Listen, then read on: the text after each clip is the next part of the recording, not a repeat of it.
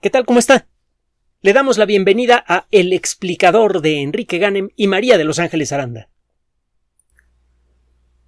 La frase el tiempo lo borra todo continuamente está en la mente de los paleontólogos.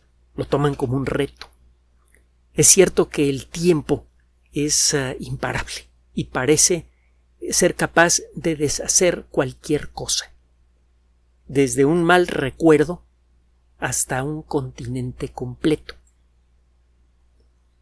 A lo largo de nuestras vidas nos suceden muchas cosas que a veces dejan una huella que todavía en la actualidad eh, tiene impacto en nuestras vidas y aún así ese evento muchas veces ha quedado parcial o completamente olvidado. Y eso sucede en el intervalo de una vida humana. El tratar de reconstruir lo que le sucedió a nuestros abuelos puede ocupar una buena parte de nuestras vidas. Y puede ser muy interesante, por cierto. Y el tratar de reconstruir eventos que sucedieron mucho antes de la aparición de nuestra especie parece imposible. Frecuentemente hemos dicho que si bien es cierto que existen imposibles, en este momento la lista de cosas imposibles es larguísima y siempre lo será así. Lo cierto también es que esa lista va cambiando con el tiempo. El reconstruir eventos del pasado se ha vuelto posible de manera gradual, primero que nada gracias a los fósiles. Los fósiles nos traen un mensaje a veces espectacularmente claro del pasado. Es un mensaje breve, el ver el fósil de un organismo por sí mismo no nos revela su estilo de vida. Pero a veces podemos distinguir incluso el contorno de las células de algunas estructuras de algunos fósiles. No es muy difícil encontrar fósiles en donde queden preservados detalles a nivel celular. Incluso ahora empezamos a descubrir que en ciertas circunstancias podemos reconocer fósiles a nivel molecular. Le platicamos hace no mucho del descubrimiento de ADN prácticamente completo de dinosaurio en una, localidad muy particular.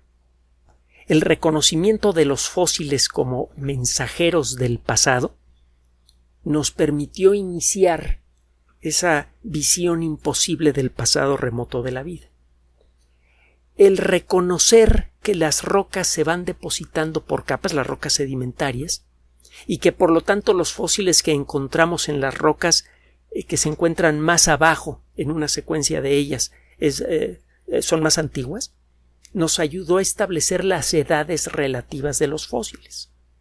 Incluso antes de poder medir la edad en años de una roca, nos quedó claro que los trilobites vivieron mucho antes que los dinosaurios. Cuando fue descubierto el fenómeno de la radiactividad a finales del siglo XIX, un fenómeno que parecía no tener aplicación práctica, al cabo de poco tiempo, algunas personas eh, se dieron cuenta que al estudiar materiales radioactivos en rocas antiguas uno podía establecer su edad con bastante precisión. Si uno tenía cuidado de estudiar la roca en detalle, uno podía decidir cuánto material radioactivo de algún tipo había tenido originalmente cuando la roca se formó. Al medir cuánta radiactividad tiene en la actualidad y conociendo cuál es el tiempo con el que se va degradando la radiactividad, usted puede calcular la edad de una roca. Por ejemplo, en algunas rocas, en algunos minerales de algunas rocas, cuando estos minerales se forman, el uranio queda excluido, más bien el plomo queda excluido. Lo único que se puede incorporar en la estructura cristalina de ciertos minerales como el circonio es uranio. Si usted mide cuánto plomo tiene el, cristal de circón y estima cuánto uranio le queda, puede calcular su edad con gran precisión. Esto tomó por sorpresa a los geólogos y paleontólogos en la primera mitad del siglo XX. De pronto se toparon con una herramienta imposible que permitía medir con bastante precisión la edad de muchas rocas, no de todas, pero sí de muchas. Incluso algunas rocas para las cuales no se ha encontrado algún mecanismo radioactivo para calcular su edad, incluso algunas rocas de ese tipo podemos eh, ponerles fecha utilizando otro tipo de técnicas interesantes. Por ejemplo, a la hora de estudiar eh, una zona donde se han depositado capas de roca por mucho tiempo, si eh, revisa usted con cuidado va a encontrar que a veces se ven capas muy delgadas que para un ojo experto claramente son de ceniza volcánica. Los volcanes están apareciendo en todas partes en la superficie terrestre. Si espera usted el tiempo suficiente, es muy probable que aparezca un volcán muy cerca de, del lugar en donde esté usted. Si usted se sube a una máquina del tiempo y comienza a viajar hacia el pasado, debe ser muy cuidadoso porque la, tarde o temprano esa máquina va a caer en el interior de un volcán. Tarde o temprano. Los volcanes son muy comunes. Y eso significa que si tiene usted una masa de roca que se ha ido acumulando capa por capa a lo largo de 10, 20 millones de años, la probabilidad de que haya caído ceniza de algún volcán cercano es muy alta y la ceniza volcánica está construida con minerales cargados con materiales radioactivos y por sus características eh, las técnicas de datación, como se le llama, funcionan muy bien en la ceniza volcánica. Usted puede ponerle fecha muy precisa a una capa de ceniza volcánica. Usted encuentra rocas con fósiles interesantes. Busca abajo de esas, pero no puede usted obtener la fecha de esas rocas. Busca usted en rocas que estén más abajo, alguna capa muy delgada de ceniza volcánica, obtiene una muestra y obtiene la fecha. Y luego hace lo mismo pero hacia arriba, arriba de la capa de roca cuya edad usted quiere identificar. La capa de abajo a lo mejor tiene 15.7 millones de años y la de arriba tiene 15.3. Los fósiles que a usted le interesan tienen una edad intermedia. No es lo mismo que obtener una fecha precisa, pero bueno, ya, ya tiene usted una primera fecha funcional para esos fósiles. Y utilizando otras mañas, por ejemplo, estimando el ritmo con el que se fue acumulando el sedimento, tantos milímetros cada mil años, por ejemplo, usted puede afinar su estimación y decir, mira, estos fósiles deben tener entre, qué sé yo, 15 eh, millones 420 y 15 millones 450 mil años.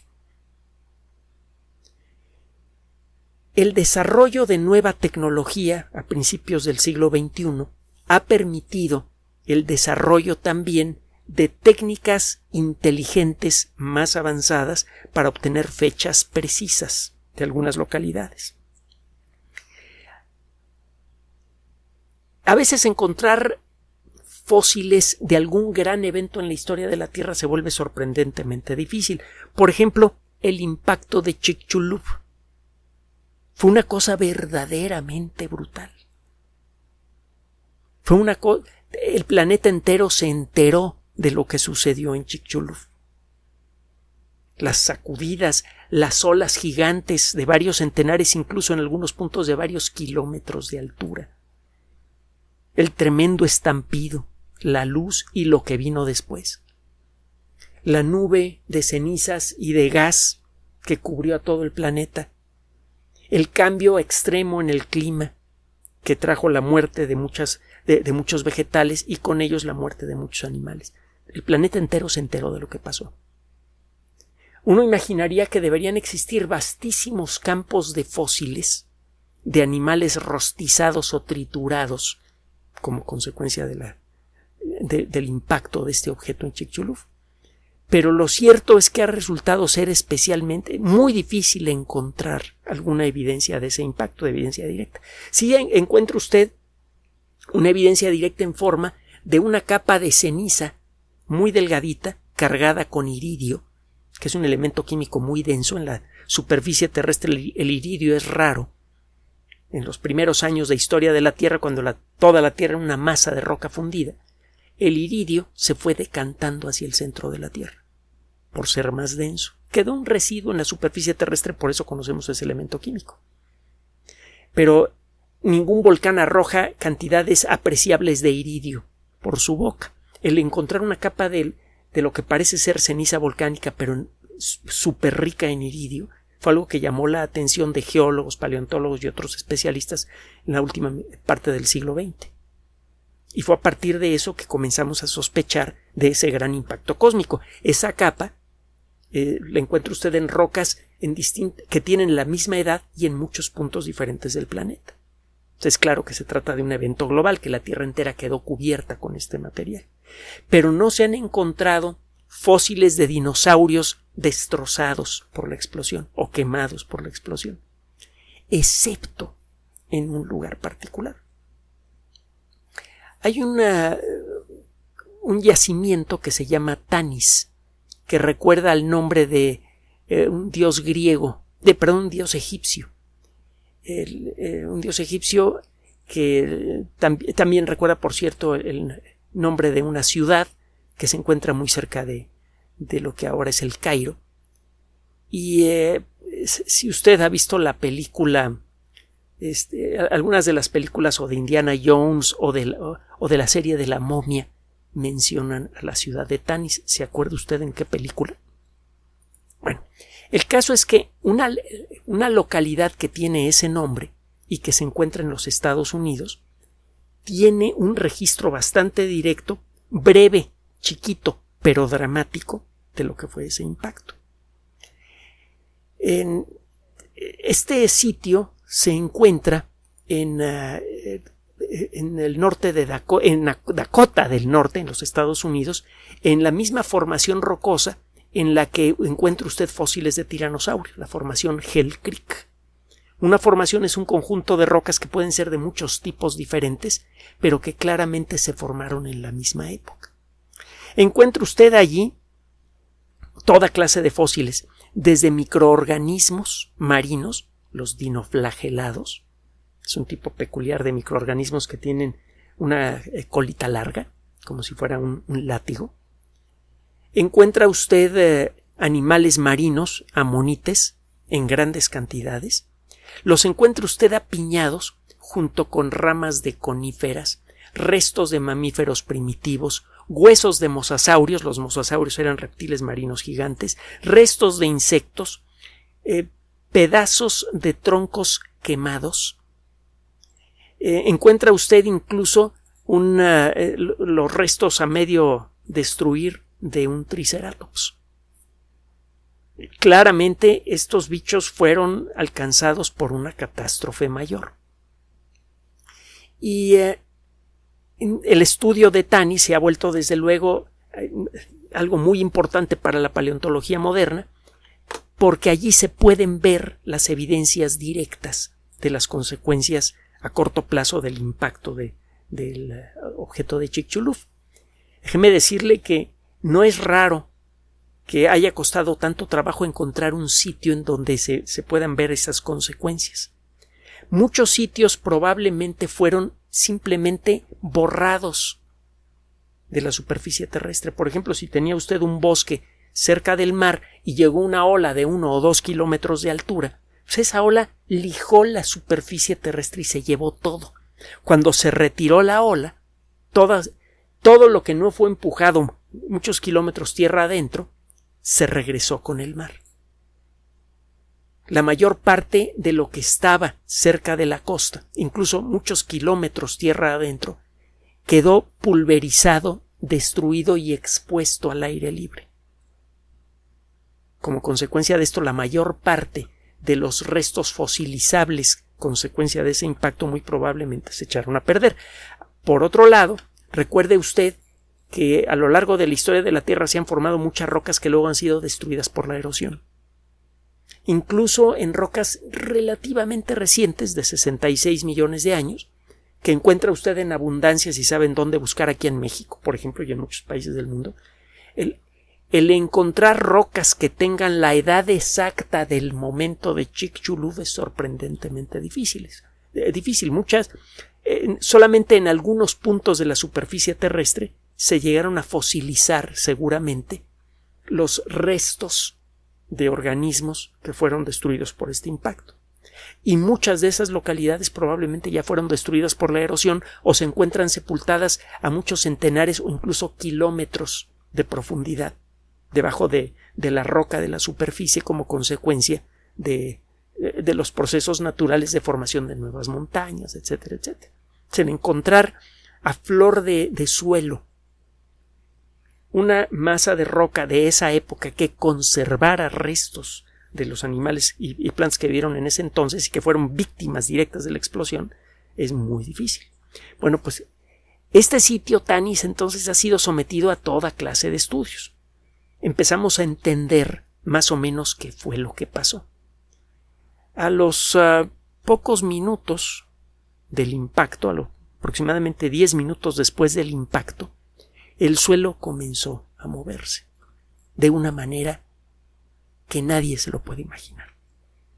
En esta zona, situada como a 3.000 kilómetros del sitio del impacto, el suelo se movió con una violencia equivalente a la de un terremoto de magnitud 10 o magnitud 11. Recuerde que las magnitudes de los terremotos son logarítmicas. Un terremoto de magnitud 11 es 10 veces más poderoso que uno de magnitud 10.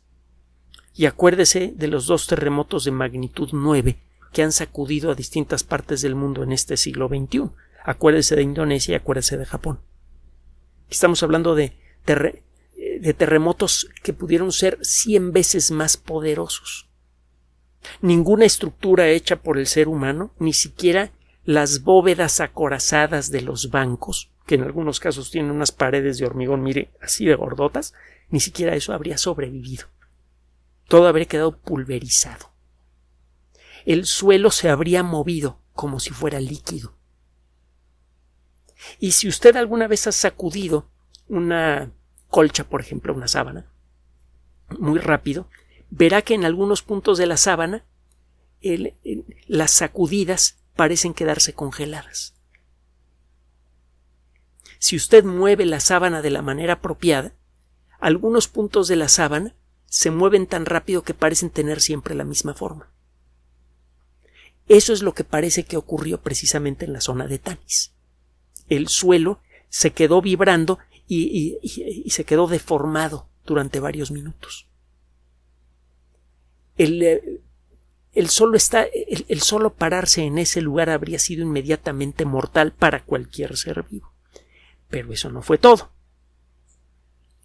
En aproximadamente unos 45 minutos, entre 45 minutos y una hora después del impacto, comenzaron a llover unas esferas de roca fundida vitrificada por el calor, que ingresaron eh, a la atmósfera terrestre y golpearon a todo lo que había a una velocidad quizás superior a los 320 kilómetros por hora.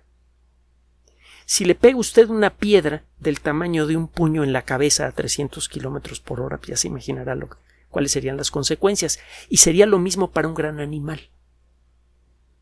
Sería como una descarga de escopeta la velocidad de estas piedras sería menor a la velocidad de los perdigones de una escopeta, pero la cantidad y la temperatura que, que llevaban estos perdigones fue desde luego muy elevada. Cuando ocurre un impacto grande, salen volando eh, pedazos de, de roca fundida que se va vitrificando y endureciendo en el viaje. Se forman unas estructuras que parecen esferitas que se llaman tectitas se encuentran grandes cantidades de tectitas en el, en el suelo de Tanis y por la forma de los huecos que dejaron al chocar contra el lodo, es claro que se movían a una velocidad de hasta 320 kilómetros por hora. El encontrar mezclados restos de animales eh, acuáticos, animales terrestres, árboles, etcétera, etcétera, en la misma zona, claramente sugiere la llegada de primero de un gran terremoto y luego la llegada de un gran tsunami. El, estudio de Tanis entonces está empezando a revelar una serie de aspectos relacionados con el impacto que son realmente dramáticos. Esto lo sabemos desde hace años porque Tanis eh, no lo acaban de descubrir ahora. Ya tiene varios años de estar en la mente de los paleontólogos.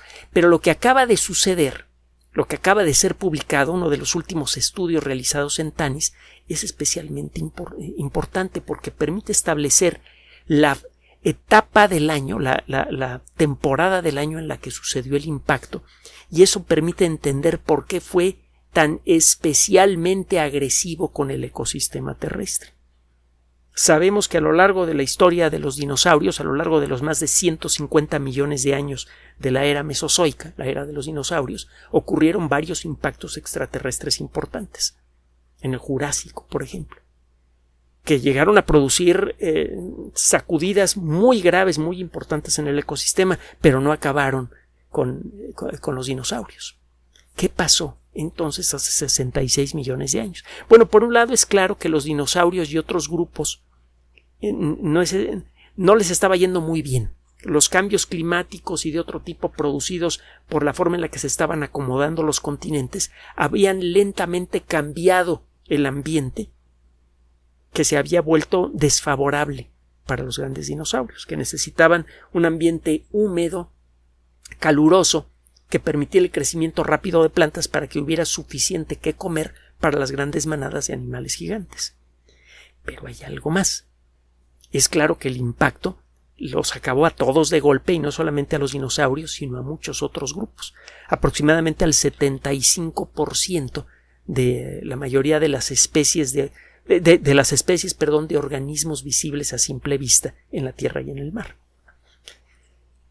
El grupo de investigación de la Universidad eh, de, eh, de Florida Atlantic, así se llama, y de la Universidad de Manchester, que acaba de publicar un trabajo en la revista Scientific Reports, hizo un estudio que involucró el uso de una fuente de rayos X muy intensa de un acelerador de partículas. Cuando usted acelera electrones hasta que casi se mueven a la velocidad de la luz y usted frena de golpe a esos electrones, la energía de movimiento que, llevan se convierte en luz. Es un poco lo que pasa con un camión enorme cargado con yunques y que de pronto eh, eh, pisa los frenos y se detiene una buena parte de la energía de movimiento del camión se convierte en calor, sale humo de las llantas y se produce un rechinido de los diez mil demonios.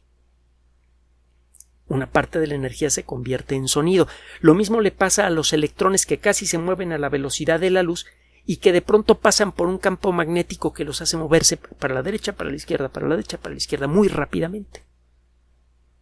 La energía de movimiento de esos electrones se convierte en un pulso súper intenso y, e increíblemente corto de rayos X. Esos rayos X se pueden utilizar de muchas maneras diferentes. Por ejemplo, si usted ilumina con rayos X a una roca, las moléculas que forman a esa roca absorben esos rayos X y responden emitiendo un tipo diferente de rayos X. A eso se le llama fluorescencia de rayos X.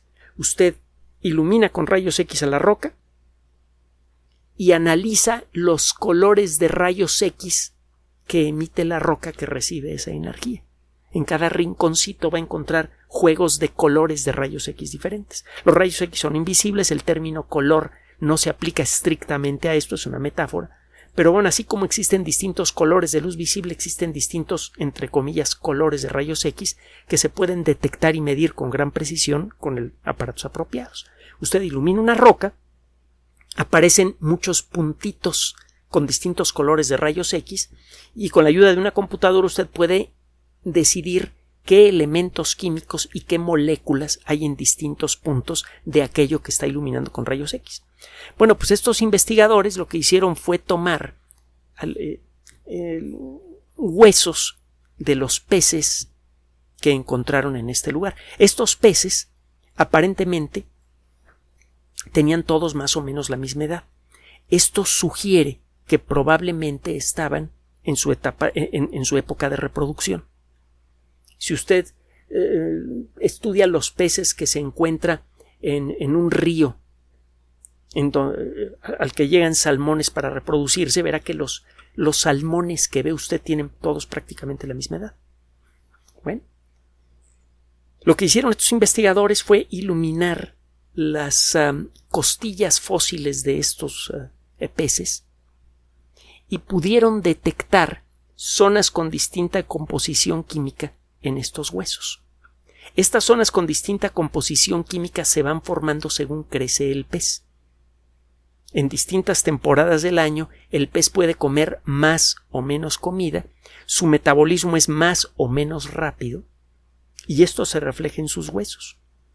En primavera y verano, el ritmo de crecimiento de los huesos es más rápido y en eh, otoño e invierno el ritmo es más lento. Las zonas de crecimiento más lentas tienen una composición química diferente.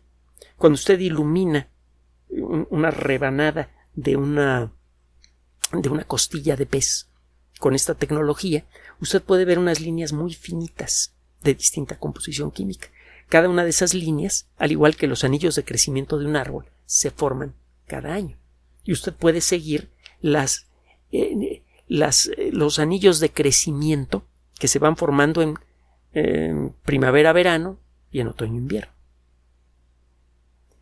Es claro, porque esto eh, revisaron muestras de muchos peces diferentes usando esta tecnología avanzada, es claro que todos estos peces murieron entre primavera y verano justo cuando iba a empezar la temporada de reproducción. Y la temporada de reproducción de estos peces casi seguramente coincidía con la temporada de reproducción de muchos otros organismos, incluyendo los dinosaurios. Existen nidadas fósiles de, fósiles de, muchos, de muchas especies diferentes de dinosaurios, incluso parece que ya tenemos huevos de tiranosaurio por ahí. Y parece claro que estos animales preferían anidar en primavera-verano. Entonces, justo cuando se venía la temporada más delicada y difícil para los organismos adultos, la temporada de reproducción, es que se vino un impacto que anuló prácticamente a todo el ecosistema terrestre, porque por mucho tiempo la productividad vegetal prácticamente se fue al suelo porque el cielo estuvo cubierto con cenizas y con eh, residuos de dióxido de azufre convertido en ácido sulfúrico por el contacto con la humedad del aire. El ácido sulfúrico genera un efecto como de vidrio esmerilado en la atmósfera, disminuye mucho la intensidad de la luz solar. Entonces los vegetales que no fueron quemados por el destello de calor que produjo incendios a miles de kilómetros de distancia o que fueron destruidos por la lluvia de tectitas, fueron casi completamente destruidos por la falta de luz solar, que es lo que necesita una planta para comer, para alimentarse al disminuir la productividad de, eh, vegetal, el ecosistema entero colapsó. Y esto ocurrió justo cuando la mayoría de las especies terrestres y muchas especies marinas necesitaban de una alta productividad vegetal para poder sobrevivir. En el caso del mar, por cierto, los ecosistemas marinos dependen también de organismos que se parecen mucho a los vegetales clásicos, las algas microscópicas, que al igual que las plantas, generan comida a partir de la fotosíntesis. Entonces esto em, nos permite entender mejor exactamente por qué fue tan terrible el impacto de Chicxulub. Parece que sucedió en el lugar y en el, peor lugar y en el peor momento posible. El impacto sucedió en zona marina, cuyo fondo era rico en roca caliza. La roca caliza tiene mucho eh, eh, Está hecha de carbonato de calcio y tiene una cantidad importante de azufre. El impacto contra esta roca seguramente evaporó millones de toneladas de roca rica en dióxido de carbono y en dióxido de azufre y eso generó un cambio climático mundial brutal e instantáneo.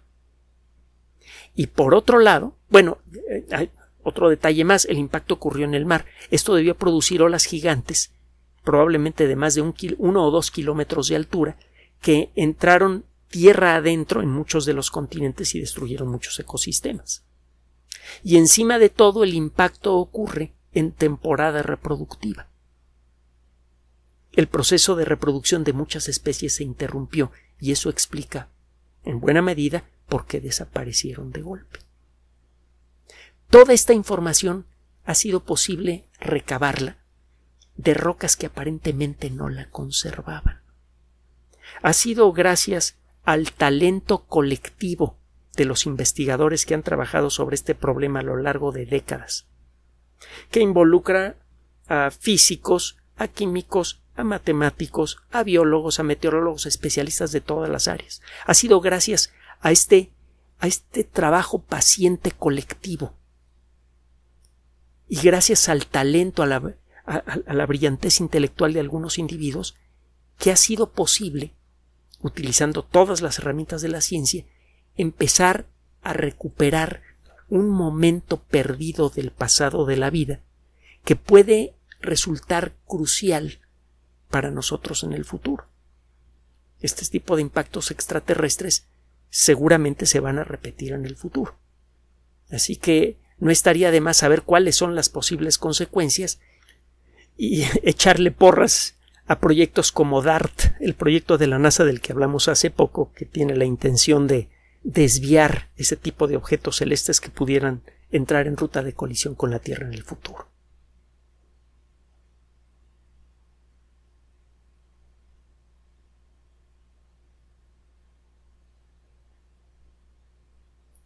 Gracias por su atención. Además de nuestro sitio electrónico www.alexplicador.net, por sugerencia suya tenemos abierto un espacio en Patreon, el explicador Enrique Ganem, y en PayPal, el explicador patrocinio por los que gracias a su apoyo sostenemos este espacio. Puede usted descargar gratuitamente estos audios en formato MP3 en Spotify y en iTunes como El Explicador sitio oficial y en SoundCloud como El Explicador y con formato de video en YouTube en El Explicador sitio oficial. Recuerde nuestras redes sociales de siempre, Twitter Enrique-Ganem y en Facebook Enrique Ganem sitio oficial, El Explicador y los grupos que usted ya conoce. Finalmente, El Explicador siempre somos María de Los Ángeles Aranda y Enrique Ganem. Gracias.